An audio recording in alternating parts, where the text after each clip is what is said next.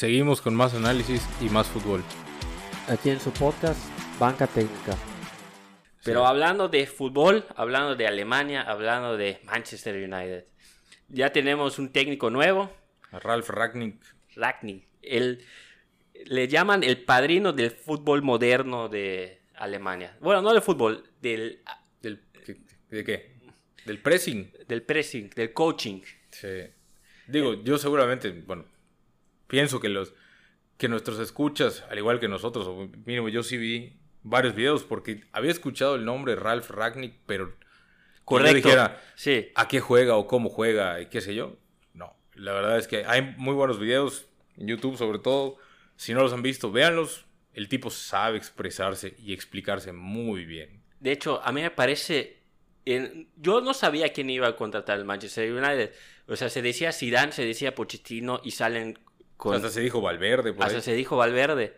Pero este en- fue una sorpresa con gratos ojos. ¿Cierto? O sea, no, no fue un invento como el invento de Xavi, el propio Lampard o Pirlo, Pirlo. sí. Fue en mo- una modernización del estilo de juego. O sea, un intento. Sí, O sea, sobre un todo porque- cambio. Porque Ragnick, digo, seguramente ya leyendo un poco podemos entender. Ragnick sale de- del grupo de Red Bull. Fue técnico de- del Salzburgo, después del Leipzig. También estuvo en, En el Schalke. Schalke, Hoffenheim y demás. Y sale de ahí para irse al Lokomotiv de Moscú, pero como asesor, director, desarrollador de fútbol. Tenía un nombre técnico, pero ya directivo, no, no a nivel campo. Entonces se me hace muy inteligente por parte de los Glazer, de la familia dueña del Manchester United, el proyecto que le planta a Ralf Ragnick. Ragnick llega como interino por el resto de la temporada y para después años. pasa dos años a ser asesor del Manchester United. En todo. Jugadores, técnicos, metodologías y demás. Volviendo al tema de los videos y todo lo que se representa a él, pues él es el, el padrino del pressing y lo explica muy bien. Pressing que es, pues como juega Klopp y como juega Tuchel. Nagelsmann también. O sea, son, son sus tres discípulos, sus tres pupilos, que cómo ha funcionado en Inglaterra. O sea, Por supuesto. Tuchel y Klopp, pues Sí. a la par de Guardiola, que tiene ciertas características similares. Presionar alto, transiciones rápidas. Sí, igual pero diferente, digámoslo. Sí, Con un poco más posesión. yo creo que Ragnick, por eso Klopp dice que, que qué malo y a la vez que bueno que llega, porque va a ser un Manchester distinto. Sí. Ojo, Ragnick fue bueno en Red Bull y en, y en Alemania, con jugadores disciplinados, jóvenes sobre todo hablando de Red Bull, que le permitían hacer ese pressing E- ese tan es un alto. muy buen punto lo que vas a tocar. tan alto, tan rápido. El Manchester United tiene con qué jugar. O sea, si jue- imagínate una delantera, un tridente. Greenwood, Rashford, Sancho. Jóvenes, muy rápidos. No presionan muy bien, porque no vienen de equipos que presionen. Pero podría ser una buena hasta interesante idea ponerlos a jugar así. Lo que me preocupa hablando del Manchester United es cuando pasas al medio campo. El partido Manchester-Chelsea, si lo vieron, si no lo vieron, Fred cada vez me confirma que él debería jugar en el Kuma Azul. Para los que no sepan qué es el Kuma Azul, es la- el, el equipo bajito de, de segunda fuerza. Y para todos los que juegan en Kuma Azul o que jugaron allá, no se ofendan. Yo, yo jugué Kuma Azul. Bueno, no te ofendas. Pero en el- ya en el medio campo, Matic, Fred, McTominay. Son tres jugadores que de los tres, si acaso te diría Fred es el más táctico, técnico, perdón. Matic es el más táctico. Y McTominay es el más fuerte, brusco, por decirlo así. O sea, te encantaría formar uno con esos tres, pero no se puede. Sí, y entonces mi duda es, ¿cómo va a formarse Ralph Ragnick?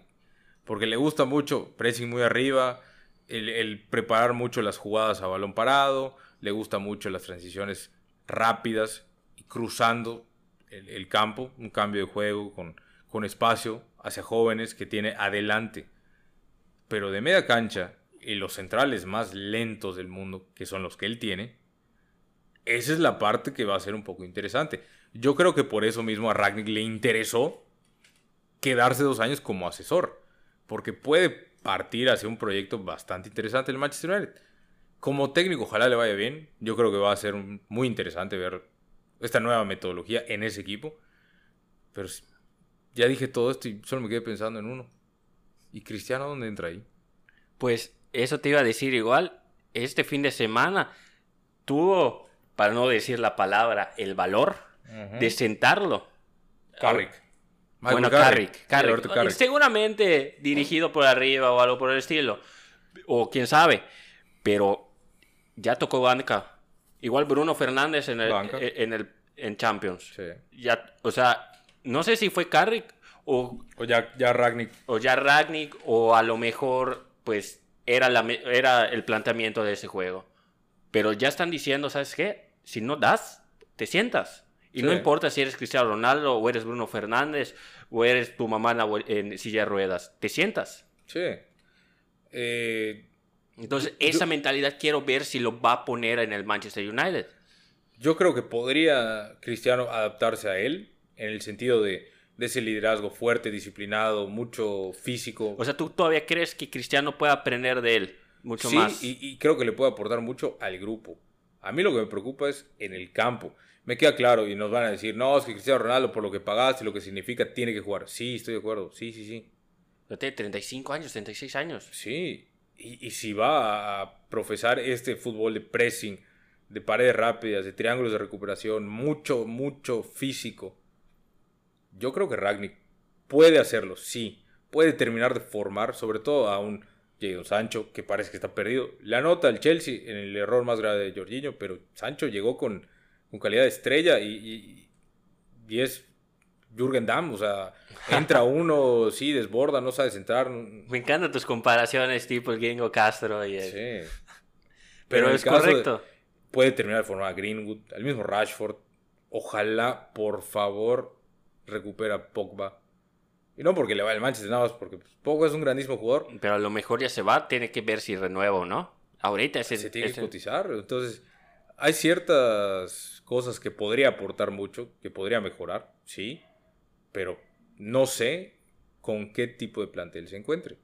¿Receptivo o no receptivo? esa es la cuestión igual, porque ahorita el plantel está como que un poco abajo. Sí, cabizbajo, sobre todo lo que pasó. Y, y- y Cristiano, bueno, hay una estadística por ahí de si Cristiano no hubiese anotado los goles en Champions que anotó Ah, en no, los sí, últimos lo, minutos, Lo dijo Mr. Chip. entonces, O sea, ya estaría eh, no podría clasificar ahorita en Champions y ahorita ya está clasificado. ya está clasificado Champions. Y en Liga, pues, ojalá que pueda hacer algo. Correcto. Eso en cuanto al Manchester, pero yo igual tengo un tema eh, contigo, a ver si lo podemos tocar, de la Serie A. La Serie A está con todo en estos momentos. El día de hoy hubo juego, de hecho. En- jugó Jo- Johan Vázquez, pobrecito, pobrecito. Pero se le ve, se le ve bien. Eh, lo bueno es que está jugando. Lo, lo- Ah, ya, ya lo quieres candidatear para el balón de oro solo porque juega, ¿no? No, No, no, definitivamente. pero a lo mejor sí titular con la selección mexicana. No, y vaya. O sea, yo Johan sé- Vázquez y Mateus Doria, por favor, Tata, escúchame. Doria ya está naturalizado. Ese es el mejor central que hay en la liga. No, pero hablando de Johan Vázquez, qué bueno que esté jugando. Me gusta que esté jugando en línea de tres.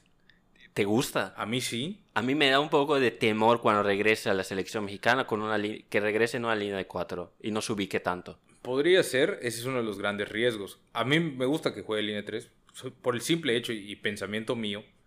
¿Te acuerdas cuando Moreno, en Ajá. algunos partidos con el PSV, Ujú. llegó a jugar de lateral?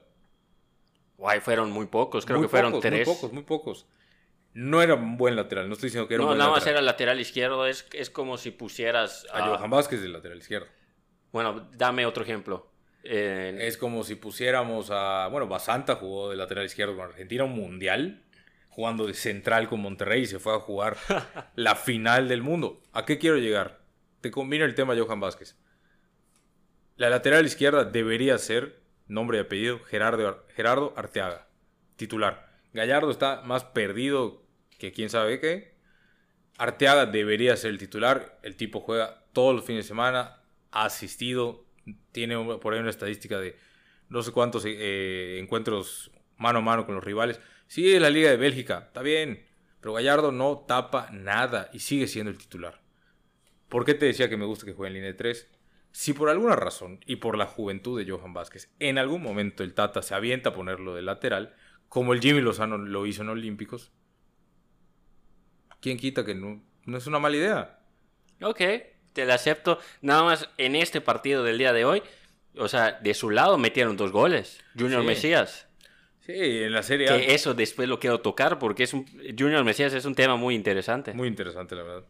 Pero Johan Vázquez, qué bueno que esté jugando, ya sea en 3, en, en línea 3 o en línea 4. Si va de central, si va de lateral. Lo vi medio perdido, la verdad. Se está acoplando. En, en- en los últimos, o sea, en los últimos dos goles. Sí, se está acoplando a una. Y no es lo mismo jugar Por en supuesto. Pumas que de la nada te digan, oye, Bueno, ya tienes que marcar a Ibra, tienes que Ya marcar. lleva un gol, ya lleva siete partidos, siete de titular, 630 minutos. O sea, ya está teniendo un kilometraje ma- Sí, mayor. lo, lo que decía Moreno, que cuando llegó a la Roma aprendió a defender a casi 30. Sí, y eso es una gran ventaja, estar en una, línea, en una liga italiana donde te requieres defender, defender y, en un equipo defender. que pu- pinta que vuela para descender, entonces Correcto, va a tener mucho fuelle. está en el lugar 18 con 10 puntos. O sea, por favor, está en zona de descenso en estos momentos. Ojalá Shevchenko los pueda recuperar, pero Que hoy vio a su, a su estrella, a su, a su, equipo. Sí, claro. Entonces, en el caso de Johan que- Vázquez, eh, eh, yo, perdón, yo- un, un breve paréntesis. ¿Tú crees a Chepchenko para entrenador del Milan en algún momento de la vida? pues con Ucrania no le hizo nada mal, la verdad. Y ahorita no- con el Genoa, pues está... Yo creo que se adelantó en el sentido de agarrar un equipo tan metido en problemas de descenso. Pudo haber esperado a una mejor oportunidad, pienso yo. Pero igual entiendo el ímpetu de regresar a la Serie A. Y, y más que mal lo que tú dices, se pone en el radar. Correcto. Stefano Pioli lo está haciendo muy bien con el Milan, yo No, sí, pienso. demasiado Lo bueno. acaban de renovar. Y bueno, y ya eh, termina de, por favor, con... Ah, bueno, con Johan Vázquez. Con Johan Vázquez para seguir. Le veo mucha salida por izquierda. Le pega bien. O sea, un, un cambio de frente de 40 metros hacia la banda derecha o hacia la banda izquierda. Es un tipo que te puede hacer ese tipo de cosas. Entonces yo lo veo bien. Ojalá le pierda. Es que no es miedo. O sea, que Que esta, agarre más la confianza, más que perder esta curva miedo. de aprendizaje y de confianza que, que- que ojalá sea más corta. Sobre todo porque, y olvídate de selección, su equipo lo necesita. O sea, lo que tú decías hoy, los dos goles que entran de su lado, pues en un partido, que no con el Milan, pero en un partido que sea lleno a eh, Sampdoria o lleno a Sassuolo. Sassuolo, exacto. Ese es el tipo de partidos en el que no puedes permitir que te metan dos goles. Yo no dudo que Shevchenko haya hasta casi presupuestado perder en San Siro. ¿Qué necesita No, Johan fue de Vázquez? visita. O sea, Milan fue de visita. Ah, perdón, en casa.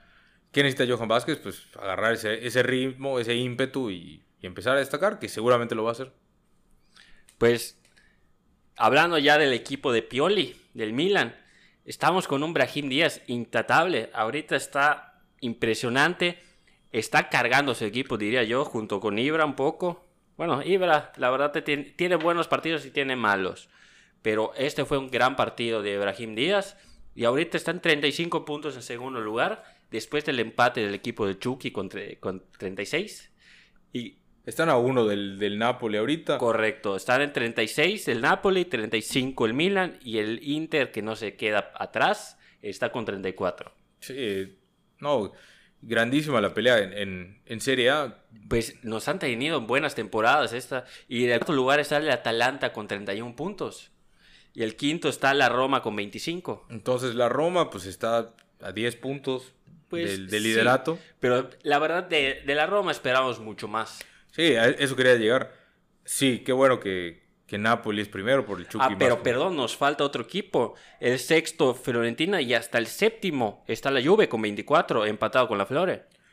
La Fiore que tiene este delantero, el serbio que traen ahorita. Ah, sí, está intratable. Eh, Pero hablando- Se me cae el nombre. Hablando del Napoli, qué bueno que está puntero. El partido era para ganarlo. Blajovic. Blajovic. El partido era para ganarlo. Y lo que me preocupa de hoy, o sea, del partido del Napoli es, fuera Insigne, fuera Napolitano, fuera Mertens, fuera Víctor Simé también. Y el Chucky no termina de destacar. Porque esta es su oportunidad. Porque dependen Tuvo mucho de una él. buena actuación. Sí, No, pero goles, goles, goles, goles. Ah, bueno. El tipo costó 40 millones de euros. Cierto, cierto. Mínimo, en un partido, Napoli Sassuolo, estás ganando 2 a 0.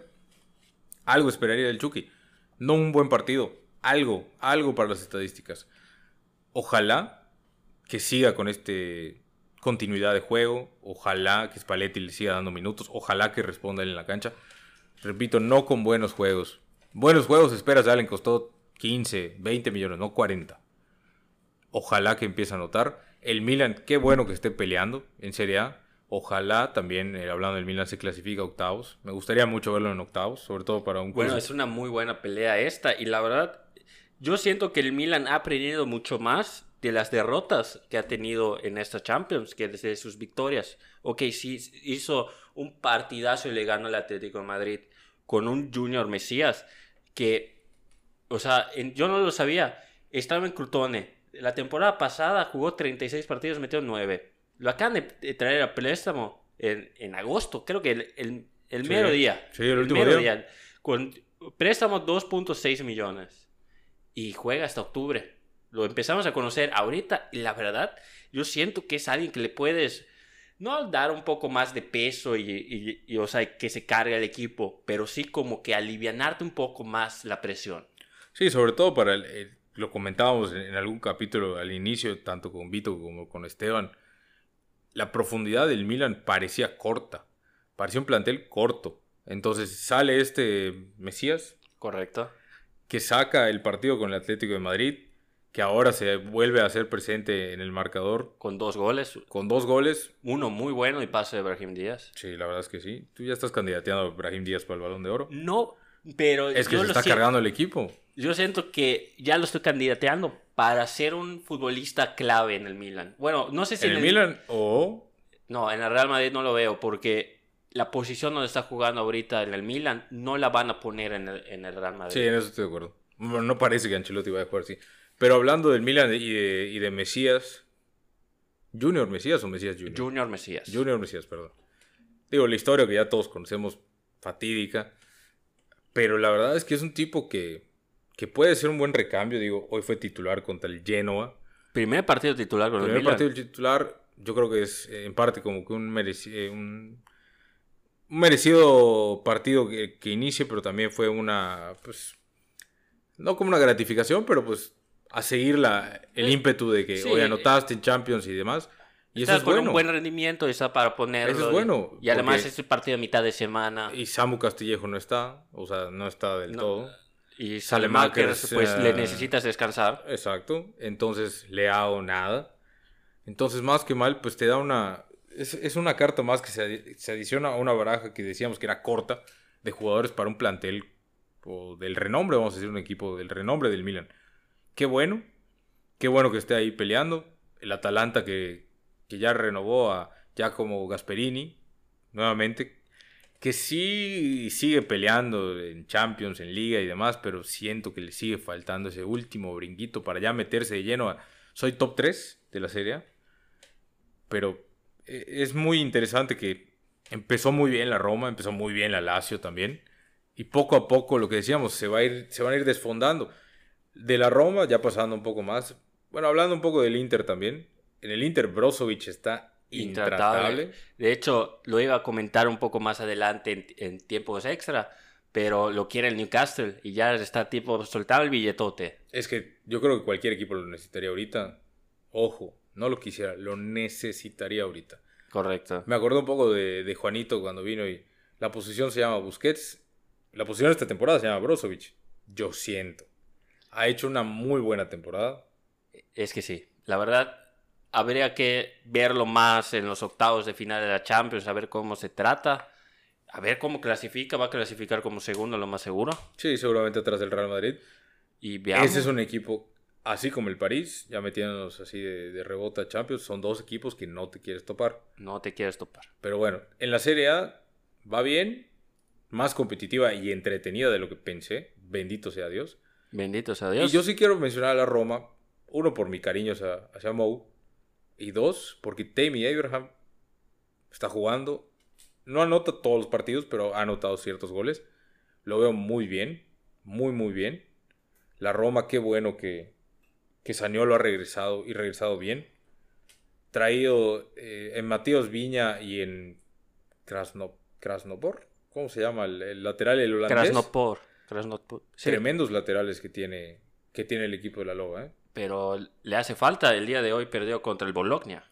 Sí, Ese es, ese es el típico partido, partido, de Mourinho que pierde. Exacto. Sí, y además entre semana, o sea, tiene todo para decir, este lo pierdo. Pero igual el Inter lo ganó 2-0. Entonces, es, esta Serie A se está poniendo bastante interesante. Hasta Pero- ahorita podemos decir que Seco es el mejor fichaje. ¿De la Serie A? Sí. Me la pusiste un poco difícil, pero yo creo que sí. Nada más, a lo mejor como en el portero, Mike Manaman. Ah, Magnan. Magnan, El yo creo, a- el partido de hoy se echó una tajada impresionante. Sí.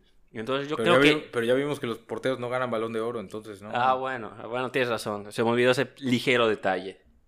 Pero veamos qué pasa. La serie está bastante interesante. Les recomendaron que lo, ve- que lo vean. Y ya pasando un poco a tiempos extra, lo que nos está sacando de quicio a todos los americanistas. Sebastián Córdoba. Al parecer Sebastián Córdoba y Uriel Antunas van a hacer un cambio de equipo. A mí, a mi parecer, rápidamente, Gerardo, ¿quién sale perdiendo? Obviamente el América. Yo. Tú sales perdiendo. ¿Tienes la playera de, de Sebastián Córdoba ahorita o qué? No, no, no, no, no. No, ya hablando en serio, a mí se me hace inaudito. Y no por ser americanista, quiero dejar muy en claro esto. No por ser americanista. Si fuese Chiva, estaría pensando lo mismo. O sea, yo no coincido la idea, de verdad lo digo. Vamos a ayudarnos mutuamente. O sea, es, si puedo, te jo y el doble. Entonces, vamos a intercambiar jugadores porque nos conviene hasta cierto punto, porque Marcelo Michel de año, es cierto, es quien debuta Córdoba y sabe que puede sacar más de él. Solari está que vende un órgano porque le traigan un extremo un volante por derecha. Sí, yo no estoy diciendo que no. O sea, los jugadores, si Córdoba jugase en Necaxa y Chivas lo compra, buenísimo. Si Antuna jugase en Santos y América lo compra, mejor aún. Pero el intercambio de jugadores, por Dios, o sea, Vergara en su tumba debe estar queriendo matarse otra vez. Entonces yo no entiendo. yo no lo veo tan así, matarse. Yo siento que el Chivas está sali- o sea, le está dando un regalo, literal. ¿A quién? ¿Chivas al América? No, eh, o sea, el América a Chivas. O sea, Chivas está recibiendo un regalo impresionante. Uno a uno. ¿Quién, te, ¿Quién se te hace mejor? Olvídate que jueguen en posiciones distintas. Córdoba, mil. Mucho, o sea, ¿Sí?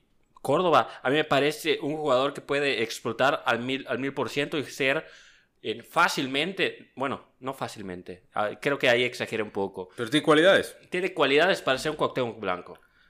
Sí. Sí, Le faltan dos cosas que no tenía Cuauhtémoc. Y no las puedo mencionar. correcto. A mí igual me parece. Y, pero para decir otra palabra, yo creo que un poco más de barrio. Sí, o sea, a mí lo que se me hace inaudito, y de verdad, inaudito es la palabra que siento. ¿Cómo y quién tuvo las polainas? De recomendar eso. No, de levantar el teléfono, ya sea de Chivas de América, y decir, oye, vamos a hacer esto. Bueno, yo sé, por unas fuentes, eh, medio tiempo, que la propuesta fue de Scolari. Él dijo De que... Solari. Scolari dijo que saquen, eh, de Solari, perdón, que, que Córdoba se vaya. Sí, pues, No, no, no a Chivas, que se vaya. no, está bien, eso está bien. Ponlo transferible, no lo quiero, lo que sea, va. Pero ¿quién de sea de cualquiera de los dos lados? O sea, de, ¿Quién de- recomendó ese cambio? O sea, mi, mi pregunta es, ¿el sirio le habló al palestino o el palestino le habló al sirio? Oye, te doy esto y dame al otro. Y dice, sí, va. Y de la nada, hasta los directivos, yo digo, por Dios. Pero ya, hablando de los jugadores. A mí se me hace que al América le serviría más Antuna Que Córdoba. que Chivas. Córdoba Chivas. A mí. Yo no lo sé, pero. ¿Se acuerdan, de los. ¿Se acuerdan de los Juegos Olímpicos? El Sí. titular era Era- Córdoba. Ajá. Era Córdoba. Empezó Laines, después Antuna se hizo el titular, hablando de jugando el extremo derecho. Es cierto, por ahí Pepe del Bosque lo puso en Twitter. Córdoba y Alexis Vega, cuando se juntaban, era cuando más peligro hacían. Es cierto, Córdoba llega mucho mejor de segunda línea hacia el área. No es un tipo que te defina a todos, pero le pega bien de las dos. Si le queda en el borde del área, le pega. Si tiene que entrar, le pega. Si puede driblar, dribla. Sí, está bien, va, es un buen jugador, tiene cualidades. Pero en el caso del América, empezando por el América más bien, le urge desde hace tres torneos o más un volante por derecha. Eso lo sabíamos. Sí. Llegó Leo Suárez, Vasca. Se rompe aparte, regresa a Renato, juega un partido, se rompe. por todo lo que entiendo que la limpia que quiere hacer el América, de deshacerse de jugadores de cristal, Benedetti, Leo Suárez, el mismo Ibarra, está bien, le veo cierta lógica. Voy a traer a Antuna, es un tipo joven, no es el mejor caracolero, pero con la velocidad puede hacer un medio regate, la tira 20 metros para adelante y él va a llegar. Está bien, ese se me hace un buen jugador. En el caso de Córdoba, jugando Marcelo Micheleaño como jugó ya el cierre de temporada, ¿dónde va a poner a Córdoba? Es que igual en el fútbol actual no hay un, una posición para Córdoba. Ninguno de los dos equipos juega con un 10. Correcto. Y si la América juega con 10, juega Fidalgo, como 10. Sí. Entonces, me queda claro que Solari dijo, sí, que se vaya. Pero a Chivas. Eso es lo que yo digo. Sí, yo igual. O sea, al rival acérrimo, no. A mi parecer, pésimo el cambio de, de ambas formas. Pero bueno, estamos en tiempo extra. Entonces, Marcelo Flores, convocado. A mi parecer, lo debieron de haber convocado para que no se vaya a Canadá, para que se quede acá, para que sea así. Pero el chavo es centrocampista, es una de las mejores promesas de Inglaterra. O sea, de su categoría. Sí, sí, sí. Según el Guardian, categorizado entre el mejor equipo. Entonces, yo siento que hace bien. Incluso lo comentamos un poco fuera del aire. Yo podría ser, o sea, soy de la opinión que sea un guardado como en Alemania de 2006. Un, un, as bajo la manga. Un as bajo la manga. Sí, y bueno, yo creo que el Lines debe haber sido ese en, el Mundial pasado. Correcto. Siempre tienes que tener un as bajo la manga, siempre tienes que tener algo, algo... que nadie se espere. Exacto. En el caso de Marcelo Flores, en algunos partidos que ya alcancé a ver del... Este, no, no, no, este torneo que jugaron ahorita, no fue... Ah, sí, fue... El torneo amistoso que jugó México, Colombia y demás. Sí, no, no sé el nombre. El, el, jugador está sobrado, o sea, hablando del equipo mexicano, sí es el, el distinto, el que se atreve, el que le pega, el que gambetea y demás. Se me hace una muy, muy buena promesa. Lástima, yo pensaría que el Arsenal, sobre todo por, por la forma de ser del, del club, debutaría pronto ya en, en, Premier League. No esta temporada, me queda claro. Sobre todo por la categoría en la que juega ahorita. Igual, lo bueno es que es fuerzas básicas, pero en las reglas en Inglaterra para personas que son fuera de la comunidad europea es, ah, distinta. pero Marcelo Flores tiene la nacionalidad inglesa. Cierto. No hay que olvidarnos que él tiene triple nacionalidad. O sea, Canadá ya lo invitó a ver las instalaciones y obviamente, o no obviamente, pero yo pienso que Canadá es la que va a descartar si sigue despuntando, obviamente, bueno, a mí me seduciría jugar para Inglaterra, porque ya juegas a otra cosa. En México, pues sí, pues vas a jugar y, lo que tú quieras, pero ya ponerte en el radar de las selecciones europeas, inglesas sobre todo, que también hay que decirlo, la selección inglesa tiene 200 jugadores que jugaron en inferiores y amistosos y terminan jugando para otro país. En el caso de Marcelo Flores, que viene a jugar el partido con Ecuador, que se me hace el peor partido, fecha, lo que sea del Mole Tour que he visto de hace mucho. Pero la realidad es que puede darte alguna idea, como tú dices, puede convertirse en ese en esa sorpresa. Sobre todo porque es año del mundial, o sea, el que viene. Yo no veo a Marcelo Flores en la lista de Qatar porque no va a haber debutado, pienso yo, en Premier League. A lo mejor se va a préstamo, a lo mejor no. Ojalá. Pero lo bueno es que va a jugar, va a debutar, esperemos, y veamos qué papel hace. Ya pensaremos luego en el próximo año y en qué va a pasar. En esta, en esta lista de, México que va contra el... Hay varias sorpresas. Hay varias sorpresas y ojalá que, se consoliden, ¿eh? varios de la MLS, por cierto. Sí, Araujo y Efraín Álvarez. Correcto. Carlos Acevedo, que hace rato que estaba pidiendo un llamado a, a selección, el portero de Santos. A ver, el Chaquito después ya la décima, a ver si mete una. Entonces se va a formar un equipo interesante de jóvenes, sobre todo por los equipos que ya fueron eliminados. Entonces, a ver cómo nos va. Perfecto, pues con esto acabamos el episodio. Muchas gracias por escucharnos. Muchas gracias, Novelo, por estar acá. Gracias, estamos de vuelta. Y recordemos, disfrute el fútbol. Hasta luego. Ya llegó el pitazo final. Regresaremos el próximo episodio con más banca técnica. Y recuerden, disfruten el fútbol. Hasta luego.